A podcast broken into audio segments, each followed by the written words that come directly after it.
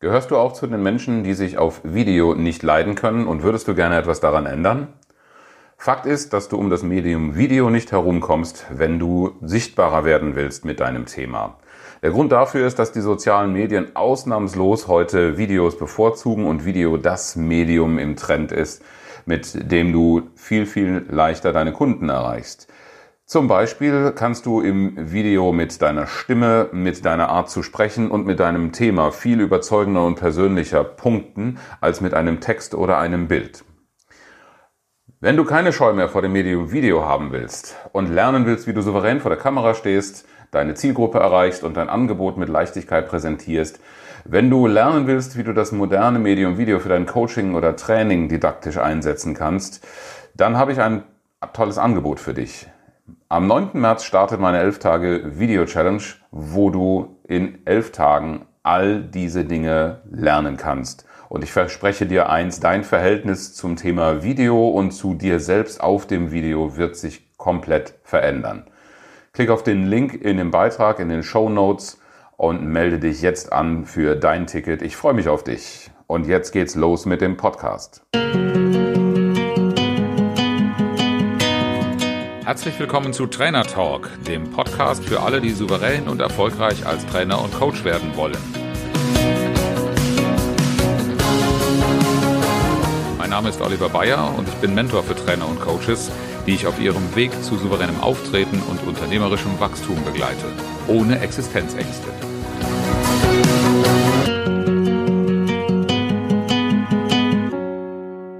Trainer und Coach von A bis Z, welche Themen interessieren dich? Heute der Buchstabe N. N wie Nachhaltigkeit. Ich habe mich sehr gefreut, dass Nachhaltigkeit in dem Zusammenhang auf den Tisch kommt. Denn ich habe vor einiger Zeit von einem Trainerkollegen einen Satz gehört, der hat mich erst schockiert, weil es irgendwie unser Business in Frage gestellt hat. Und dann habe ich gedacht, da ist nicht nur was dran, sondern das ist sogar im Kern wirklich Wahres. Training verändert gar nichts. Wow. Und das jetzt mir als Trainer, der von Firmen für Inhouse-Trainings gebucht wird, schon erstmal harter Tobak. Richtig ist allerdings, Training an sich ist etwas, was zwar Verhalten anleitet und was einen Startpunkt zum Lernprozess bietet, nur wir kennen das alle, wenn jemand aus einem Seminar zurückkommt, ne, der berühmte Montagsmanager. Man kommt zurück aus einem Training, kommt in eine Umgebung und wirkt so merkwürdig. Und alle fragen sich, was ist denn mit dem los? Dann erinnert man sich, der war auf einem Training. Naja, warten mal zwei, drei Tage, der wird schon wieder normal. Und wenn diese Umgebung so reagiert, dann ist auch das äh, zu beobachten, was viele Trainingsteilnehmer zu Recht fürchten, nämlich das berühmte Löschprogramm, wenn man wieder in den Alltag zurückkehrt. Wichtig ist also, dass unser Lernen erstens so verankert wird, dass es nicht so leicht wieder vergessen wird. Also nicht wie die Beispiele, die kennst du vielleicht auch aus der Schule. Ich war so ein Kandidat, der morgens auf dem Weg zur Schule im Bus Vokabeln gelernt hat, weil er wusste, in der ersten, zweiten, dritten Stunde wird ein Vokabeltest geschrieben. Oder diese Arbeiten, diese Schularbeiten, wo nur Wissen abgefragt worden ist. Da habe ich meistens kurzfristig mich darauf vorbereitet, habe wirklich akzeptable Noten geschrieben, war damit sehr zufrieden. Und äh, es hat nicht lange gedauert, bis dieses Wissen nicht mehr parat war. Das ist keine Nachhaltigkeit. Nachhaltigkeit, da habe ich den Anspruch, dass das, was wir miteinander besprechen, was gelernt wird, dass das auch einen Ausschlag in der Praxis gibt. Dass wir also sehen, wo es im Alltag landet und wo es zu, zur Lösung von Problemen beiträgt. Denn das ist, ist Teil meiner Kernmotivation. Ich habe schon von Vertrauen gesprochen. Das andere, was mich sehr, sehr antreibt und woran ich intensiv arbeite, das ist einfach die Lösung von Problemen. Der klassische Weltverbesserer eben. Unser Bildungssystem ist aber oft so aufgebaut äh, und so kann man auch viel, viel Marketingkommunikation sehen, dass die, ja, die, diejenigen, die Lehrenden an einer sehr starken Profilierung interessiert sind. Die tragen Zertifikate, Titel vor sich her, und erzählen tolle Dinge über sich selbst.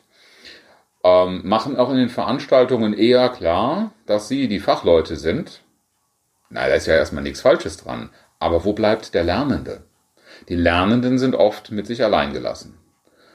Das mag organisatorische Gründe haben, ich will da gar nicht den Personen den Vorwurf machen, aber das System begünstigt einfach diese etwas einseitige Gestaltung Wo bleibt der Lernende? Wo bleiben die Formate, die den Lernenden nicht nur an einem Präsenztag oder in einer direkten Maßnahme äh, in der Begleitung sichern, sondern eben auch begleiten, unterstützen in dem, was danach passiert? Das ist jetzt kein Plädoyer, möglichst viele Tage an Trainer zu verkaufen, dass man immer wiederkehrt. Aber ehe ich ein Seminarkonzept von drei bis fünf Tagen am Stück mache, sollte ich doch lieber mal drüber nachdenken, ob ich das nicht über einen gewissen Zeitraum strecke nur mal so als eine Idee von vielen, an denen wir arbeiten. Und dazwischen einfach Umsetzungsphasen platzieren und immer wieder auffrischen und verfolgen und auf der Entwicklung begleiten. Denn Lernen braucht, das ist eine spezielle Form der Veränderung, einfach Zeit. Und diese Zeit soll sinnvoll gestaltet werden aus wirtschaftlichen, aus organisatorischen Gründen möglichst viel zusammenzufassen, eine gute Zeit im Trainingsraum, im Seminarraum vorzusehen und dann danach nicht mehr wirklich für den entsprechenden Schub zu sorgen, das kann es doch wohl nicht sein. Nachhaltigkeit ist meines Erachtens eine Verpflichtung, die jeder in unserem Business, in der Weiterbildung, in der Organisationsentwicklung, in der Persönlichkeits- und Personalentwicklung äh, ganz oben stehen sollte. Denn warum sonst sollte jemand Geld in uns investieren, wenn nicht eine Wirkung, und zwar eine nachhaltige, hinterher zu verzeichnen ist? Das ist vielleicht, mal ganz böse gesprochen, einer der Gründe, warum so wenige Kollegen Ergebnisse versprechen. Ergebnisse, die einen Kunden Vertrauen einflößen, Ergebnisse, die ihn dazu nicht verleiten, sondern dabei unterstützen sollen, einfach in ein solches Projekt zu investieren. Also Nachhaltigkeit nicht nur als ein Thema der Moral und Ethik in unserem Beruf, sondern vor allen Dingen auch im Interesse von wirklich guten Ergebnissen, von Fortschritten und von sinnvollen Investitionen. Was tust du für Nachhaltigkeit und wie stehst du zu dem Begriff? Ist das für dich eher ein Buzzword oder ist das für dich etwas, was ein verpflichtendes Programm ist? Ich freue mich wie immer auf deinen Beitrag, deinen Kommentar unter diesem Beitrag und auf lebendige Diskussionen auf nachhaltige Projekte. Dein Oliver.